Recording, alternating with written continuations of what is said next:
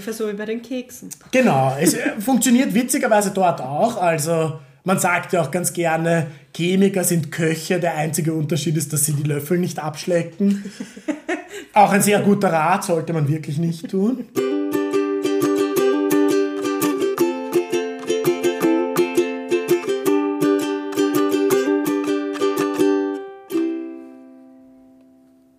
Dreißig und ein paar zerquetschte.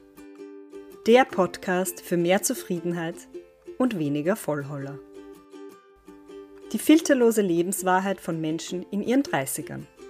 Menschen wie du und ich plaudern aus dem Nähkästchen. Über Herausforderungen und Erkenntnisse, über Erfolge und Rückschläge.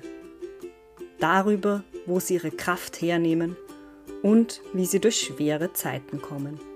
Was ihnen wichtig ist und was sie gerne früher gewusst hätten. Über Entspannung und Glücksmomente. Und darüber, ob man je erwachsen ist. Echte Menschen, echte Herausforderungen, echte Geschichten. Präsentiert von Linda Janauer.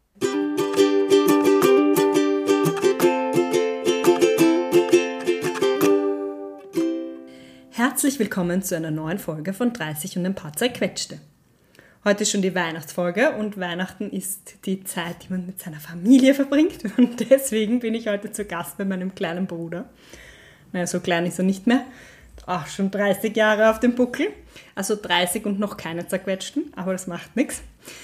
Also, wie gesagt, der Max ist 30 Jahre alt. Er ist PhD-Student auf der BOKU in Lebensmittel- und Biotechnologie und schreibt gerade seine Doktorarbeit eben im Bereich Nanotech wenn ich das richtig verstanden habe. und davor war er Volksschullehrer, also er war nie Volksschullehrer, aber hat es gelernt zumindest. In seiner Freizeit spielt er Beachvolleyball, geht wandern und klettern und er reist sehr viel. Und er bäckt auch ziemlich gut. Deswegen ist es gut, in der Weihnachtszeit bei ihm zu sein und die Weihnachtsbäckerei zu essen. Und jetzt bin ich zu Gast in seiner Dreizimmerwohnung im 20. Bezirk, wo wir auch aufgewachsen sind. Aber jetzt wohnt er da mit seinen zwei Schlangen, bei denen sein Wunder ist, dass sie überhaupt noch am Leben sind, weil wenn sie Menschen wären, wären sie wahrscheinlich 170 Jahre alt. Ungefähr. Und wir sitzen an seinem Esstisch und trinken ziemlich süßen schwedischen Glühwein. und essen hoffentlich später noch Kekse. Oder verzieren sie dann besser gesagt noch. Ja, willkommen, lieber Max, in meinem Podcast. Dankeschön. Und schön, dass wir die Weihnachtsfolge gemeinsam machen. Immer gerne starten wir mal mit Weihnachten. wir lieben ja Weihnachten. Also wir lieben vor allem eigentlich die Weihnachtszeit und gar nicht zu Weihnachten selber. Ähm, woher kommt diese Faszination bei dir von, für die Weihnachtszeit? Das ist eine gute Frage, aber mir persönlich gefällt die Weihnachtszeit einfach sehr gut, weil ich erstens mal den Winter liebe. Winter ist eine großartige Jahreszeit. Ich finde das immer sehr erfrischend, wenn es draußen kalt ist und ich mag sogar, wenn es einem so richtig ins Gesicht beißt vor Kälte. Solange kein Regen ist und kein starker Wind geht, nur in der Kombination ist es blöd. Beides einzeln ist in Ordnung. Äh, ich finde das wirklich sehr aufweckend und angenehm. Also das ist mal schon ein erster großer Benefit. Äh, zusätzlich, es dauert einfach länger. Es ist nicht nur ein einzelner Tag, sondern es ist wirklich eben eine Weihnachtszeit, wie der Name schon sagt. Und äh, allein diese Vorfreude, die man vor allem als Kind vermittelt bekommt mit einem Adventkalender, wo man jeden Tag ein Türchen öffnen kann.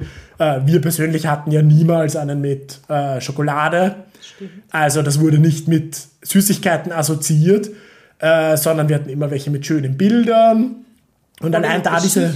Oder mit Geschichten oder beides.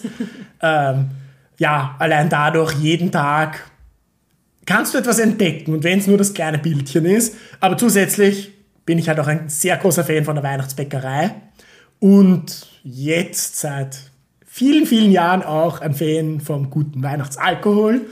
Seit vielen, vielen Jahren. Und ja, allein durch die Weihnachtsfeiern, dieses Zusammenkommen in Gruppen, die man vielleicht nicht immer so sieht oder wo man sich nicht immer so die Zeit nimmt, äh, hat das Ganze was Schönes. Äh, mittlerweile ist Weihnachten selber, also der heilige Abend, nicht mehr so wichtig für mich. Aber auf die Weihnachtszeit freue ich mich immer und Ich bin ein leidenschaftlicher Weihnachtsmusikliebhaber. Ich liebe Weihnachtslieder. Ich kann sie auch ab und zu mal im Sommer hören. Das stört mich gar nicht. Weil es ist einfach immer sehr fröhlich und stimmig und man kann mitsingen. Also nur positive Dinge. Welches ist dein Lieblingsweihnachtslied? Äh, von der Melanie Thornton, Wonderful Dream. Oh, ein Coca-Cola. Ganz eindeutig. Ganz eindeutig, okay. Ja, das ist auch ein tolles Lied. Aber es gibt so viele schöne Weihnachtslieder. Welches ist dein Lieblingsweihnachtslied? Mariah Carey. All I Want for Christmas is You. So schön mitsingen. ja. Aber was sagst du zu Leuten, die finden, also die sagen, "Ah, Lebkuchen schon im August oder die sich aufregen über Weihnachtslieder schon im November oder so? Zu denen, die sich über die Weihnachtslieder im Radio beschweren, welche Radiosender hört ihr? Wenn ich im Auto fahre und Radio höre, ich finde nie einen Sender, wo sie Weihnachtslieder spielen. Also das ist eine Lüge. Also Vielleicht treiben sich die. Leute zu viel in irgendwelchen Shoppingcentern herum, wo es aufgedreht wird.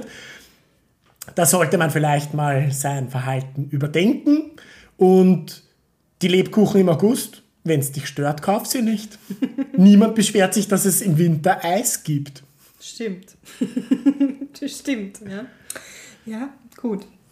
Ähm, das heißt, verbreitest du dann in deinem Umfeld auch Weihnachtsstimmung? In der Arbeit zum Beispiel oder so? In der Arbeit kennt mich jeder als den Verrückten, der im August die Lebkuchen kauft. Und mittlerweile hat sich's eingebürgert, dass alle dann auch einen wollen, obwohl doch erst August ist. Also verrückt. Nachdem ich auch sehr gerne meine wunderbaren Ugly Christmas Sweater trage, äh, ja, ich erinnere die Leute dadurch schon sehr gerne dran, dass bald Weihnachten ist und die Weihnachtszeit vor der Türe steht. Auch wenn dann die Leute sagen, aber es ist noch nicht Dezember und das kurz vor dem ersten Advent, der ja auch im November ist. Das stimmt, ja, meistens. Meistens ist es auch im November. Ja, das ist richtig. Das ist, es ist wichtig, finde ich, dass man die Weihnachtsstimmung ein bisschen nach draußen trägt, weil die Leute sind eh so grimmig. Und wie ist das jetzt, wie war das zum Beispiel letztes Jahr bei dir? Hast du dann, hat dir das gefehlt, dass man sich da mit Leuten trifft? Weil letztes Jahr war ja nicht einmal ein Christkindlmarkt. Ja, die Christkindlmärkte sind schon abgegangen, weil sehr oft kommt dann ja doch ein, okay, treffen wir uns wegen Weihnachten, gehen wir für den Christkindlmarkt. Aber bei mir im Umfeld wurde das eigentlich relativ elegant gelöst, dass wir uns einfach draußen bei irgendwelchen Bänken getroffen haben. Jeder hat eine Thermoskanne mit Wasser mit, mit heißen und Punschkonzentrate. Wir hatten wirkliche Tassen, die wir irgendwann mal von Christkindlmärkten mitgenommen haben, also richtig für die Stimmung. Dann sind wir dort gesessen und später gestanden, weil es zu kalt war, haben mit den Handys Weihnachtsmusik aufgedreht und trotzdem Punsch getrunken. Ja, stimmt. Man kann sich ein bisschen selber gemütlich machen. Genau. Also es obliegt ja jedem selber, wie er das handhaben möchte. Wir hatten halt natürlich keine große Weihnachtsfeier in der Arbeit. Ein kleines Get-Together gab es trotzdem. Aber natürlich alles unter den Corona-Auflagen. Ja, eh. Aber natürlich, man hat das Beste daraus gemacht und ich würde nicht sagen, dass die Weihnachtszeit dadurch ausgefallen ist. Ja, na hoffentlich werden jetzt die Christkindlmärkte wieder aufmachen. Ich war ja schon mal, also. Auch. Prost auf das. Prost! Wir stoßen gerade mit unseren Punschhefeln an. Das gehört sich auch. Außerdem, wenn man Punschheferl daheim hat, weil man schon von den Christkindlmärkten von den Vorjahren welche mitgenommen hat, weil bei uns ist es so, in meinem Freundeskreis, wir haben ja jedes Jahr eine Punschtour. Und letztes Jahr war das leider nicht möglich. Aber wir hatten alle gestohlene Punschheferl zu Hause. Sie sind nicht gestohlen, weil der zahlt Einsatz, ist ja da. Einsatz- Deswegen ist der Einsatz jetzt auf 4 Euro. Wir wissen jetzt, bei wem wir uns bedanken können. Der Einsatz, na, ich habe mir eins von dir ausgeborgt, also bitte. Wir wissen, bei wem wir uns bedanken können. Der Einsatz, also der Einsatz ist sicher höher, als was diese Heferl im Einkauf kosten. Also. Mittlerweile weit mehr. Eben, genau. Also da haben wir dann virtuell über einen Bildschirm die Punschtour gemacht. Jeder hat sich da einen Punsch gemacht und Glühwein und angestoßen. Ja. Die dieses Jahr waren sehr schön. War ich verleitet, es zu behalten? Vielleicht. Haben mich die 4 Euro Einsatz abgehalten? Vielleicht. Ich war, heu- ich war heuer am Hof und ich glaube, es war 6 Euro Einsatz sogar. Also völlig absurd, ja. 6 Euro für einen Punschhefe. Niemand zahlt das. ja. Kommt drauf an, wahrscheinlich, wie betrunken man ist. und wie es ausschaut. Ja, okay, das stimmt. Also, okay, jetzt mal Weihnachten aside. Erzähl mal was über deinen Job. Wie bist du denn zu deiner jetzigen Karriere gekommen? Über eine Verstrickung von sehr vielen seltsamen Begebenheiten. Nein, so seltsam auch nicht. Man könnte sagen, ich habe zum richtigen Zeitpunkt mit den richtigen Leuten getrunken, wie es so oft ist. ähm, ja, das Ganze, also um auf die ganze Geschichte zurückzugreifen, ich habe nach meinem, meiner Matura äh, den Zivildienst in einer Volksschule gemacht. Äh, das hat mir wirklich, wirklich sehr gut gefallen und da kann ich auch wirklich nur jeden in den nachfolgenden Generationen sagen, Zivildienst in einer wirklichen sozialen Einrichtung macht sehr viel Sinn. Ich habe da mit schwerstbehinderten Kindern zum Teil zusammengearbeitet und es ist wirklich eine Arbeit, an der man persönlich wächst und auch erkennt, dass man mehr Dingen gewachsen ist, als man oft glaubt. Daraufhin hatte ich danach die Idee, äh, selber Lehrer zu werden und habe mich auf der Kirchlichen Pädagogischen Hochschule beworben und bin genommen worden.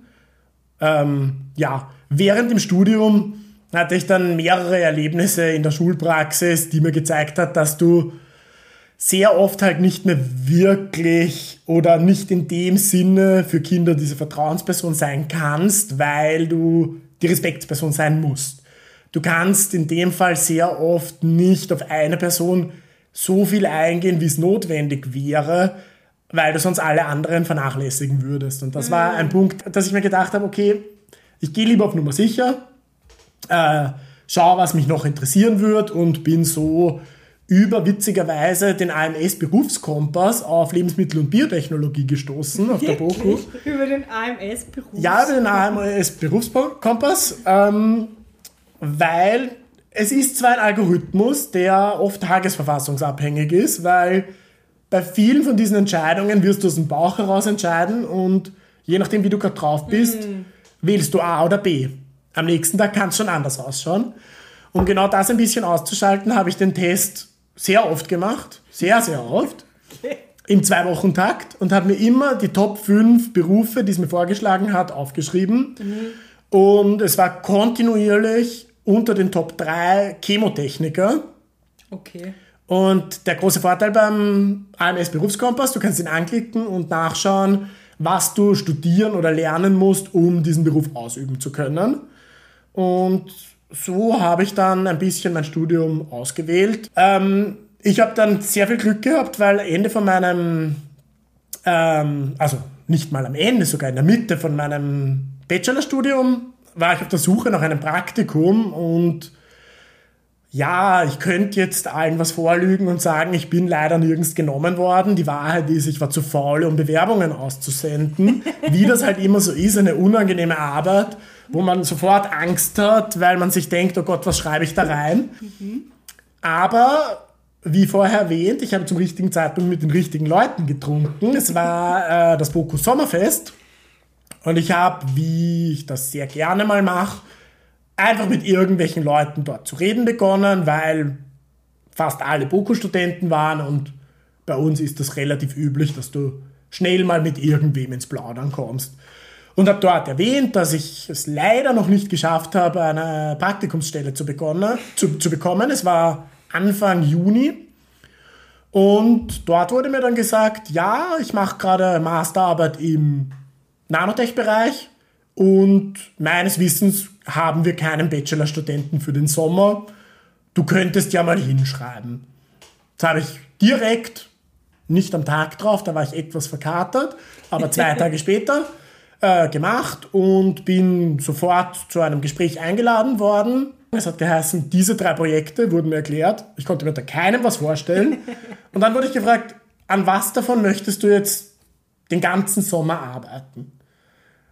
Und man möchte nicht sagen, okay, das hört sich alles so an, als könnte ich es nicht. Und ich habe keine Ahnung, was das alles bedeutet. Also habe ich herumgedruckst und gemeint, na ja, das hört sich ja eh alles interessant an, aber ich kann mich nicht so recht entscheiden. Und da wurde mir die Entscheidung sehr flott abgenommen, weil dann hat es geheißen, okay, dann start mit allen dreien und wir schauen, was dir dann gefällt. es war dann eine sehr, sehr anstrengende Zeit am Anfang, Hm, aber eine, von der ich sehr, sehr viel gelernt habe und ich habe mich in allen drei Projekten sehr gut geschlagen. Eines davon war völlig experimentell, wo niemand so richtig damit gerechnet hat, dass es funktioniert. Aber es hat bei mir funktioniert und ich habe weit kürzer gebraucht, als alle erwartet hätten. Und da haben sie begonnen zu sagen, dass ich ein sehr guter PhD-Kandidat wäre, Da schon, so früh schon, als Bachelorstudent. als Bachelorstudent im vierten Semester. Da war ich mir noch ganz sicher, niemals werde ich mir diese idiotische Arbeit antun. Jetzt sind wir hier. Insgesamt eine gute Zeit, eine Zeit, in der man viel lernen kann. Also man merkt oft nicht selber, wie viel man sich eigentlich in der Zeit weiterentwickelt, aber jetzt, wo es bei mir dem Ende zugeht vom PhD äh, und ich begonnen habe, die ganz neuen Leute einzuschulen oder auch während der ganzen Zeit die Betreuung von Masterstudenten und diese ganzen Introductions, die ich ihnen geben musste, da ist mir sehr aufgefallen, wie viel sich eigentlich getan hat bei mir selber, sowohl in der Organisation als auch im wirklichen Wissen. Auch wenn ich niemals der absolut strukturierte Mensch sein werde. Das bin ich nicht. Das werde ich nie sein. Aber es ist mir sehr stark aufgefallen, dass wenn du deine Schwächen kennst, äh, kannst du schauen, dass du sie so gut wie es geht ausmerzt oder oft sogar sie so handhabst, dass es fast schon eine Stärke wird. Eine endgültige Stärke wird es nie sein, daher der Name, es sind unsere Schwächen. Niemand von uns ist perfekt. Aber ich denke mir, wenn man selbst reflektiert genug ist, um zu erkennen, okay, dort habe ich meine Probleme, kann man erstens es auch offen kommunizieren mit Leuten und um Hilfe bitten oder sagen, okay, ich kenne mich selbst gut genug. Das ist ein Punkt, wo ich sehr oft Fehler mache und sich deswegen mit einem besseren Equipment oder mit einer anderen Methodik helfen. Und wie würde man deinen Beruf jetzt bezeichnen? Als Wissenschaftler oder als. Es ist immer relativ schwierig. Äh, ja, Researcher wäre eigentlich die wirklich offizielle Jobbeschreibung, wenn du in den Naturwissenschaften deinen PhD machst. Ob es in den Humanwissenschaften nicht auch so ist, weiß ich nicht, muss ich ganz ehrlich sagen. Aber ja, Scientific Researcher wäre die offizielle Beschreibung. Und wenn ich seiner Fachrichtung zuordnen würde, äh, wäre ich voraus, also würde ich sagen, ähm, Polymerchemiker oder Synthesechemiker. Okay. Und wie kann man sich jetzt den Alltag von einem Polymerchemiker vorstellen? Das hängt sehr von den Projekten und vom Moment ab, sage ich mal. Also es gibt Tage, da ist sehr wenig zu tun, weil halt die Synthesen gerade reagieren und du eigentlich Wartezeit hast. Aber es gibt natürlich immer was zu tun. Es Ja. gibt immer Daten, die du noch vorbereiten, aufbereiten kannst, um sie später irgendwem zu zeigen, um Plots vorzubereiten. Aber grundsätzlich ist es halt schon sehr laborlastig. Das kann man sich wirklich wie in irgendwelchen Filmen vorstellen. Du machst dir eine Liste mit deinen Chemikalien, die du brauchst und mit den Mengen, die du davon brauchst und dann holst du alles und schüttest alles mehr oder weniger in einem Kolben zusammen. Also sehr vereinfacht gesagt. Es, gibt, es gibt natürlich für alles Methoden, wie man das machen muss und was man vorbereiten muss und eine gewisse Reihenfolge. Und ja, Da muss man das alles wahrscheinlich noch aufschreiben. genau, man muss alles genau protokollieren mit genau den Mengen, die du benutzt hast und ja, zwischendurch, weil es gibt leider nicht einen Lakai, der alles für einen sauber macht. Das muss man dann schon selber machen. Das ist nicht meine Lieblingsarbeit. Ich habe immer meine, ich würde jetzt gern sagen eine, aber es sind eher so drei bis vier Boxen mit schmutzigen Sachen, wo ich sage, die wasche ich, wenn ich Zeit habe. Aber wenn ich Zeit habe, gehe ich einen Kaffee trinken. Ja, okay. Es kommt dann immer der Moment, wo ich mir denke, es geht jetzt nicht anders und Ja. Also wollte ich dich eh schon fragen, was ist das, was du am wenigsten magst? Also Putz. Ja, putzen natürlich. Mm. Ich bin generell jemand, ich recherchiere nicht sehr gerne. Also dieses, dass ich ganz genau mir alle Paper durchlese und vergleiche, welches könnte am besten funktionieren. Ja, ich bin eher derjenige, ich suche ein Protokoll, das circa das macht, was ich plan. Und dann versuche ich es halt selber so zu adaptieren, dass das rauskommt, was ich will. Ungefähr so wie bei den Keksen. Genau, es äh, funktioniert witzigerweise dort auch. Also man sagt ja auch ganz gerne, Chemiker sind Köche. Der einzige Unterschied ist, dass sie die Löffel nicht abschlecken. auch ein sehr guter Rat, sollte man wirklich nicht tun. Habe ich nie probiert, aber ich habe gehört, das ist schlecht. Nein, also dieses ganz genaue Vergleichen, das ist nicht ganz so meines. Und sobald ich Daten habe, äh, ich analysiere sie gerne so weiter, bis ich sehe, ob alles funktioniert hat. Mhm.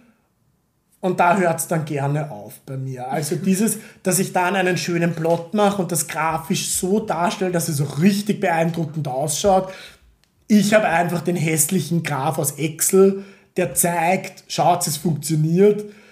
Für reicht. mich, ich denke mir, es reicht. Und ja. für mein Weiterarbeiten reicht es auch allemal, aber zum Publizieren leider nicht. Also ja, das, sind, das war eindeutig nicht meine Lieblingsarbeit. Hm. Und äh, man sagt immer, dass jetzt Wissenschaftler so schrullig sind oder so. Merkst du an dir so irgendwelche so exzentrischen Eigenschaften? Schrullig, ich muss zugeben, es stimmt. Also gerade mit den Kollegen merkt man es. Ich glaube, bei sich selber fällt es einem nicht auf. Allerdings ist es mir jetzt sehr oft beim Einschulen von Leuten doch aufgefallen, wenn ich dann ihnen halt wirklich das genaue Protokoll erklären wollte und mittendrin ihnen Punkte erklärt, die eigentlich irrelevant sind, einfach nur weil ich das immer so gemacht habe. Also okay. ja, man bekommt, entwickelt seine Eigenheiten, wie man halt selber denkt, so ist es das Beste. Also Allerdings, ist es sehr kreativ auch. Doch, ja. Also es gibt natürlich, du musst die zwei Chemikalien zueinander bringen, A und B. Aber ob du das über eine Pipette machst, ob du das über eine Spritze machst, ob du das über eine Pumpe machst, nur als Beispiel, ja. bleibt mir ja. selbst überlassen. Also sozusagen, man hat das Ziel vor Augen und wie man genau. dorthin kommt, ist Genau, aber natürlich eben, es gibt da sehr viele Eigenheiten, gerade zum Beispiel Stickstoff einleiten. Meine Vorgängerin, die mich auf alles eingeschult hat, ähm, hat alles immer über Hähne gemacht und mit Schläuchen. Mhm. Ich mache immer einen Luftballon angefüllt mit Stickstoff und mit einer Nadel. Es hat immer was von einem Kindergeburtstag. Das macht alles gleich so fröhlich. Ich mag das einfach lieber. Na, es ist einfach auch leichter, da dann zu wechseln und ja. dann brauchst du plötzlich den Schlauch für was anderes. Dann geht es nicht, weil er an den Hahn angeht. Also es gibt da schon viele Herangehensweisen, wo ich sagen würde, da ist nicht eine richtig. Ja, ja, ja, ja.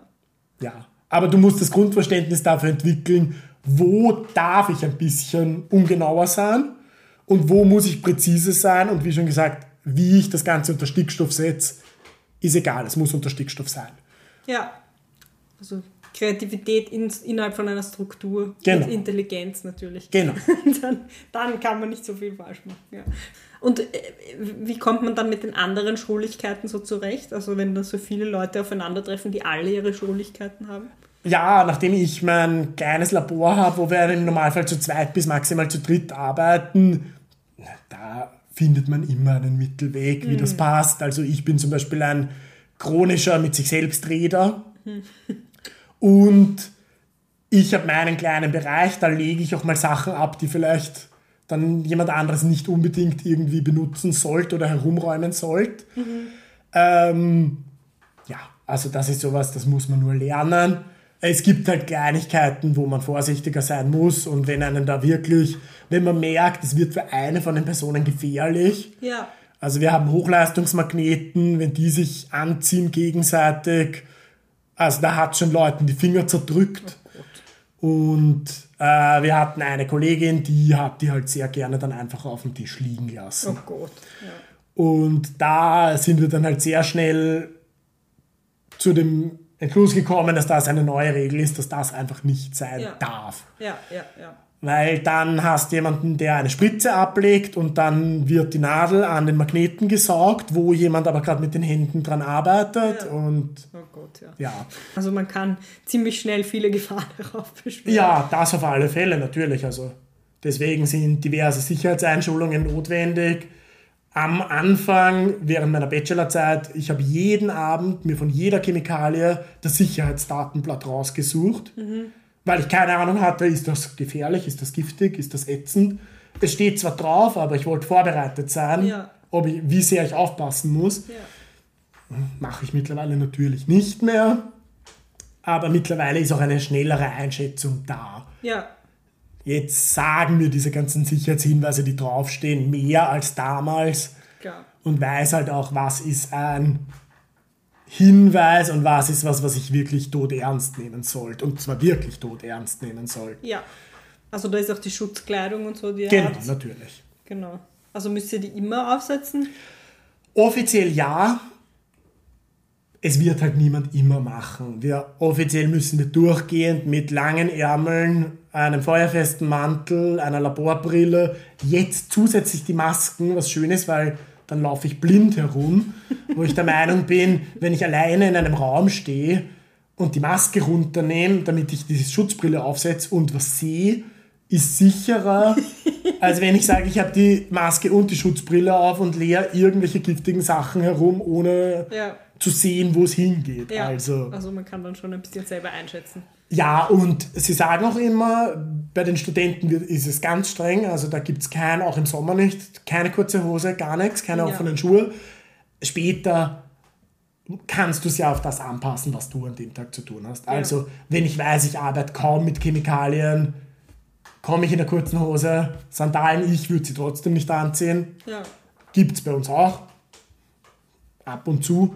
Aber ja, kurze Hose habe ich oft genug an. Ich habe aber immer auch in der Arbeit eine lange Hose. Und sollte irgendwas sein, wo ich doch sage, Ja. nein, das ist jetzt eine blöde Idee, ziehe ich die lange Hose an und Aber ist das dann nur für die eigenen Sachen oder wenn die anderen jetzt mit was Gefährlichem arbeiten, solltest du dann auch die Schutzsachen anhaben? Ja, es kommt immer ein bisschen drauf an, wie weit der Abstand ist zu den anderen, den du hast. Und natürlich sollte da halt auch eine Absprache vorliegen. Hundertprozentig sicher kannst du niemals sein. Also was mir einmal passiert ist im Labor, war eine Kollegin hat mit einem Giftstoff eine Extraktion gemacht in einem Scheidetrichter und ich habe die Brille runtergenommen, drehe mich zu ihr und frage, gehen wir jetzt Mittagessen? Und ihr zerreißt den ganzen Trichter und mir zum Teil die Sachen ins Gesicht.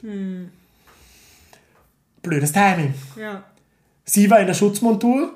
Ich habe nur für die Frage, weil ich gerade aus dem Labor wollte, meine Brille auf den, auf die, den Platz von der Brille gelegt. Und auch wenn ich ohne sie zu fragen vorbeigegangen wäre, es hätte mich getroffen. Ja, ja, ja. Aber dort ist halt die Stelle, wo ich mich umziehe. ja. ja. Oder wo ich zumindest die Brille positioniere. ja, mhm. Den Mantel hänge ich erst draußen auf. Aber Ja. Mhm. Ja, das klingt schon sehr abenteuerlich. irgendwann nicht mehr. Irgendwann ist auch das Alltag. normal. Ja, okay. Vor allem eben, man weiß ja dann, wie gefährlich sind die Sachen. Aber Ja. ja. Ja, eh. Ja, eh, aber trotzdem. Es klingt sehr, sehr gefährlich auf jeden Fall und sehr abenteuerlich. wenigstens nicht langweilig und eintönig. Das stimmt. Wie macht ihr das jetzt mit Homeoffice? Nehmt ihr dann eure Versuche mit nach Hause? Ja, leider dürfen wir das nicht, dass wir unsere ganzen Chemikalien mitnehmen, aber ja, es wird eben diverse Datenaufarbeitung, soll zu Hause stattfinden, ähm, Versuchsvorbereitungen, nur in der Idee und in der Konzeptualisierung machst du auch zu Hause und für die Versuche kommen wir natürlich an die Uni, ins Labor. Äh, wir sollen aber auch, sobald die Laborarbeit erledigt ist, wieder gleich nach Hause gehen. Also bei uns ist nicht unbedingt dieses, du hast je Tag, also einen Tag Homeoffice, einen Tag bist du nur dort, sondern bei uns ist es eher so ein, ich bereite zu Hause alles theoretisch vor, mache alle Berechnungen für die Einwagen etc. Dann gehe ich hin, starte alles und gehe wieder heim. Natürlich passiert es jetzt, dass du zwischendurch zwei bis vier Stunden Wartezeiten hast. Die bleiben wir natürlich Ja. vor Ort. Ja. Und das, woran du jetzt im Moment für deine Doktorarbeit forschst, kann man das irgendwie so verständlich erklären, wofür man das dann später anwenden kann? Also so, dass sich das auch normale Menschen, so wie ich, forschen können, die nicht.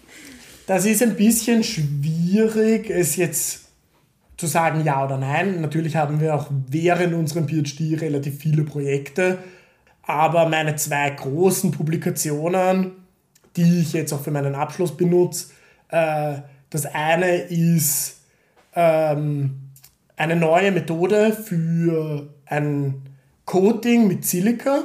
Das ist sehr hitzestabil, säureresistent und ähm, isolierend. Wo wird das zum Beispiel angewendet? Äh, ja, bei diversen ähm, Leitern zum Beispiel. Also, dass du sagst, irgendein ein Kabel ist jetzt groß gesagt, aber irgendein Stoff, der leitet, darf keine Energie nach außen abgeben, könntest du eine Silikaschicht drumherum geben. Okay. Ja, nur ein Beispiel. Also, das Paper ist auch schon publiziert. Das zweite große war für ein Drug Delivery. Ähm, das war ein Eisenoxidpartikel mit einem Thermoresponsive, also einem Polymer, Thermoresponsive Polymer, einem Polymer, das bei ähm, höheren Temperaturen in dem Fall äh, kollabiert, also sich zusammenzieht. Und ja, auf den Partikeln soll es eingesetzt werden, dass du äh, Wirkstoffe an das Partikel ähm, bindest oder eher ans Polymer und durch ein punktuelles Aufheizen um ein paar Grad Celsius kann kollabiert das Polymer und der Wirkstoff wird freigegeben. Dadurch könnte man zum Beispiel Chemotherapien wirklich nur lokal im Tumor anwenden und dadurch kein gesundes Gewebe mehr zerstören. Äh, Das Ganze ist auf Eisenoxidpartikeln, dass wir über den Magnetismus äh, die Partikel wirklich dorthin lenken können, äh, wo es gebraucht wird. Und über ein elektrisches Feld heizt sich nur das Eisenoxid auf. Das Gewebe wird nicht verbrannt oder irgendwas und dadurch kollabiert das Polymer. Ah, okay. Und ich habe da eine Analyse gemacht zwischen äh, linearen Polymer und zyklischen Polymer, äh, weil solche Drug Delivery Systeme werden oft vom Immunsystem erkannt und dadurch noch bevor sie an die richtige Stelle kommen, inaktiviert. Okay. Und das passiert, weil sich Proteine dran absetzen. Durch, also bei Eisenoxidpartikeln selber passiert das binnen Sekunden.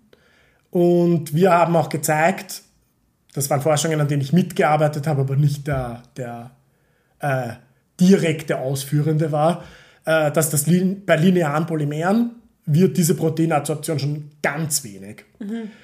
Allerdings immer noch groß genug, dass irgendwelche Phagozyten oder andere Dinge vom Immunsystem es erkennen und dadurch ausscheiden. Ähm, das Zyklische verhindert komplett eine Interaktion mit Proteinen im Blut. Und dadurch könnte das ein ziemlicher äh, Gamechanger im Drug Delivery werden. Ja, Ja, Jahre der Forschung. Jahre der Forschung. Was machst du eigentlich, wenn es urstressig ist, zur Entspannung?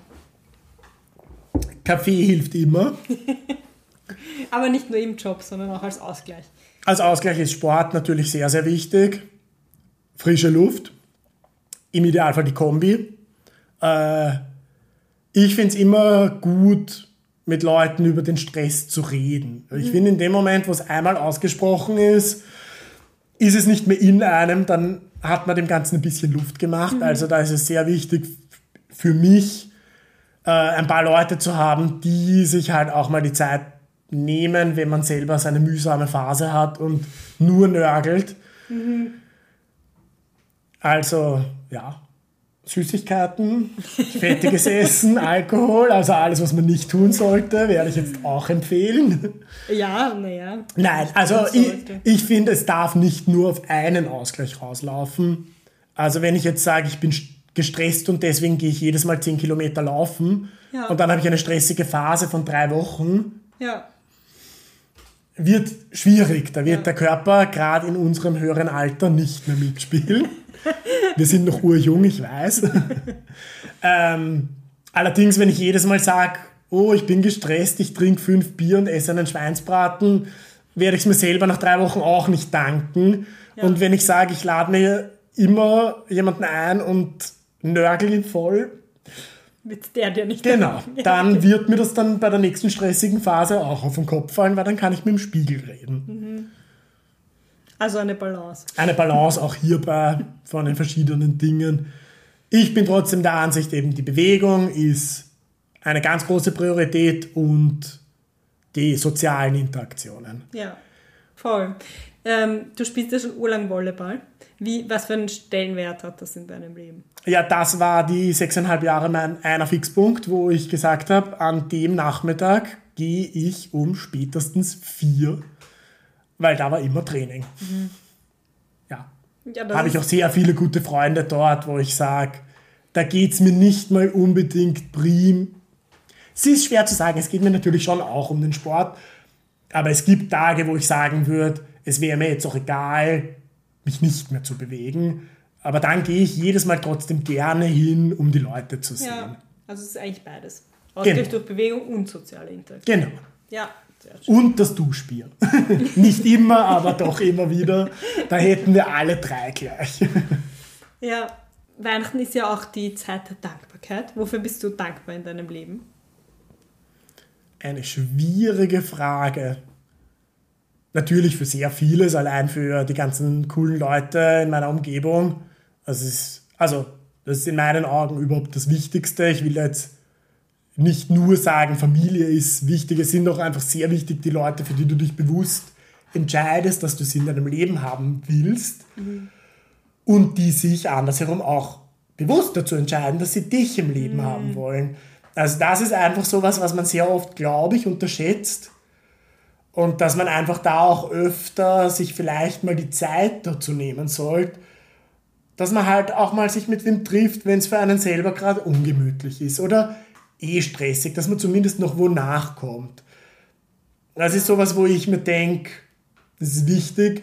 Ich bin dankbar für die vielen kleinen Zufälle, die sich in meinem Leben ergeben haben, wo ich eigentlich erst zu dem Punkt gekommen bin, an dem ich jetzt bin. Mhm und im Zuge dessen auch dankbar für die Fähigkeit, über mich selber auch zu reflektieren und eben wirklich auch zu sehen, wie ich mich selber entwickelt habe und dafür dankbar und stolz sein kann. Mhm.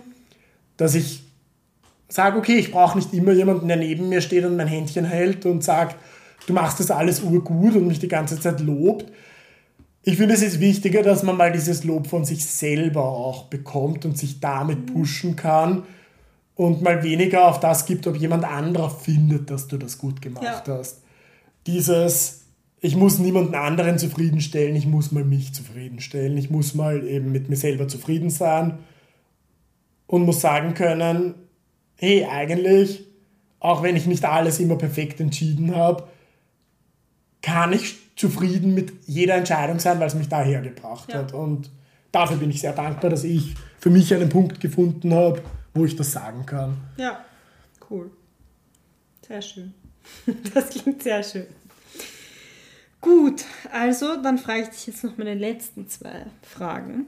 Ähm, bist ja jetzt erst seit kurzem 30, aber vielleicht kannst du trotzdem schon sagen, was macht die 30er für dich aus? Also was ist, hat sich so am meisten bei dir entwickelt, seit du so Mitte 20 bist?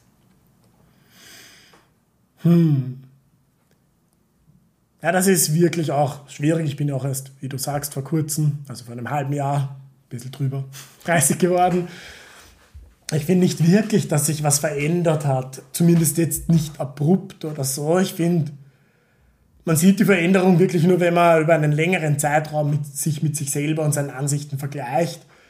Aber ja, über die letzten Jahre ist mir eben, wie vorher kurz erwähnt, dieses Zwischenmenschliche um einiges wichtiger geworden als mhm. dieses, ich gehe raus und, und bin in irgendeinem gesteckt vollen Club mit tausend fremden Leuten und kann eigentlich mit den Leuten keine wertvolle Zeit, sagen wir so, verbringen, mit denen ich mich getroffen habe, mhm. dann nehme ich mir lieber die Zeit und treffe die Leute und rede mit ihnen und verbringe wirklich die Zeit mit ihnen gemeinsam. Mhm. Und da finde ich halt mittlerweile eine ruhigere Atmosphäre, im Idealfall bei irgendjemandem zu Hause, um einiges angenehmer, ja. als dass ich sage, ich gehe da jetzt auf Krampf irgendwo hin. Natürlich irgendein nettes Lokal, wo es ruhig ist und man trotzdem plaudern kann. Ja. Finde ich auch super kein Thema. Zu Hause ist es halt billiger. Und das ist, das ist irgendwie dieses Witzige, weil früher hatte ich schon das Gefühl, dass wir sehr oft einfach nur noch in Lokale gegangen sind, weil uns irgendwann der Alkohol ausgegangen ist und jetzt sind wir alt genug, wo ich sagen muss, ich kenne niemanden, bei dem das passieren könnte. Ja, okay. Nein, aber natürlich, es muss jetzt nicht ein völlig gesittetes Zusammensein und wir trinken nur einen Kaffee. Also das kann dann ruhig auch ein Abend sein, der lang ist und man trinkt mehr und dann ist auf einmal sechs in der Früh.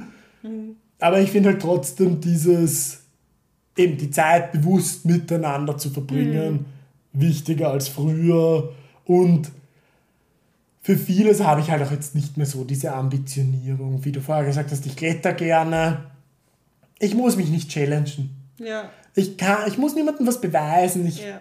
kann Dinge machen, die an mein Niveau angepasst sind. Und das ist vielleicht nicht die längste Wanderung, nicht der höchste Berg, nicht der schwierigste Klettersteig.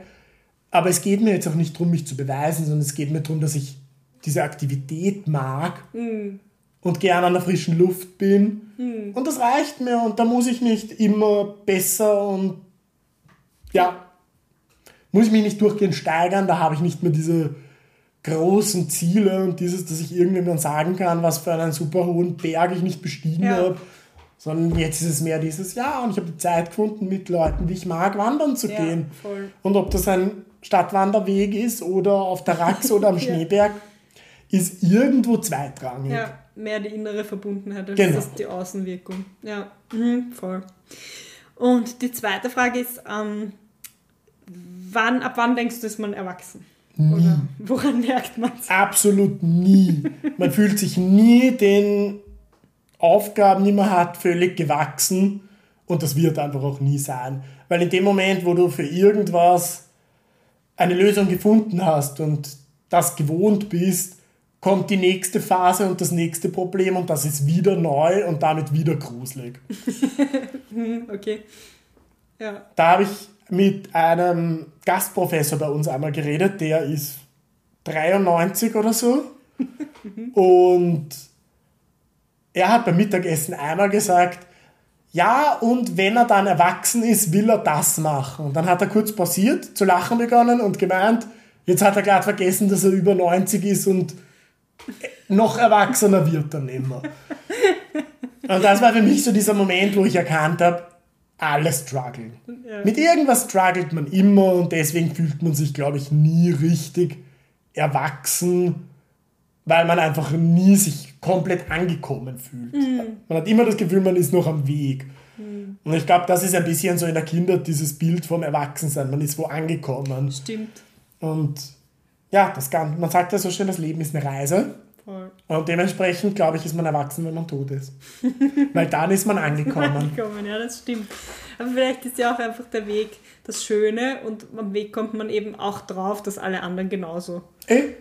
Sind. Und das ist auch ein bisschen vielleicht das Allerdings, ich glaube, es ist wichtig, das ist jetzt wieder natürlich sehr philosophisch, jetzt kann man sagen, in dem Moment, wo ich das realisiere, bin ich erwachsen, weil ich dann weiß, ich muss nicht krampfhaft versuchen, mit allen Problemen problemlos umgehen zu können. Genau, ja. Du bist halt gechillter mit der Tatsache, dass es eben nicht so ist. Das ist eine Herausforderung. ist. Ja, genau, dass, das, dass du halt nie angekommen bist. Und man wird aber damit okay, weil Ja. man merkt, dass alle anderen auch so sind. Wenn man ein Kind Ja, ist, glaubt man, natürlich, es sind so kleine Momente, glaube ich, wo man merkt, dass man ein bisschen erwachsener geworden ist, wobei man da auch sagen kann, routinierter. ja, Weil zum Beispiel, was ich früher Angst vor Präsentationen hatte. Und jetzt ist es für mich ein, naja, mein Gott, und wenn mich dann Masterstudenten fragen, ja, aber was machst du, wenn du dich versprichst oder wenn dich dann jemand was fragt und du weißt das nicht und ich so, dann weiß ich es nicht. Mein Gott, also es kann niemand alles wissen und Voll. das ist mir halt nicht peinlich und ich sage immer so, ja, aber wenn du dann ausgefragt wirst über deine, dein Projekt und du weißt über vieles nicht. Ich so, ja, natürlich ist das unangenehm in dem Moment. Aber dann ist es halt jetzt eine halbe Stunde unangenehm. Ich habe mich in meinem Leben schon öfter blamiert. Und bin ich gestorben? Nein. Also, stimmt. ich sage dann immer, das ist nicht das letzte Mal, dass du dich blamierst und auch nicht das erste Mal. Also, ja, wird das dir noch öfter passieren. Es wird immer wieder Situationen geben, wo das Potenzial da ist, dass du dich blamierst. Ja, stimmt. Dementsprechend lieber einfach mal sagen, ja, mein Gott, haben alle anderen was zu lachen und ich kann beim nächsten Mal bei einem Bier trinken mit Freunden erzählen, oh Gott, wisst ihr, was mir passiert ist. Und alle anderen lachen drüber und ich dann auch. Ja, stimmt, ja. Ja, so ist das Leben. Das kommen dann Geschichten. Entweder es läuft gut Oder du hast eine Geschichte mehr zu erzählen. Ich finde, das ist ein schöner Ansatz. Das ist ein sehr schönes Schlusswort auch. Na gut, dann danke, dass du mein Gast warst und wir wünschen allen frohe Weihnachten. Ja, frohe in- Weihnachten. in Viele Tagen Kekse Weihnachten. essen, viel Punsch trinken, viele Weihnachtslieder hören. Ja, Es ist doch keine Schande, sie sich dann im Sommer nochmal aufzudrehen. genau. genau. Und hört äh, von der Natalie Thornton. Melanie Melanie Thornton. Von der Melanie Thornton, das Coca-Cola-Lied. Wonderful Tree. Genau. Dreht es ganz laut auf. Am besten hüpfst du durchs Zimmer und singst mit. Und Das machen jetzt es ist auch keine Schande, alleine einen Glühwein zu trinken. Glühmost ist auch zu empfehlen. Genau, das machen wir jetzt. Wir drehen jetzt die Weihnachtsmusik auf, verziehen die Kekse und trinken Glühmost. Und essen die Kekse. Am Ende sind keine mehr übrig und er muss neue packen. Macht nichts. Frohe Weihnachten. Tschüss. Tschüss.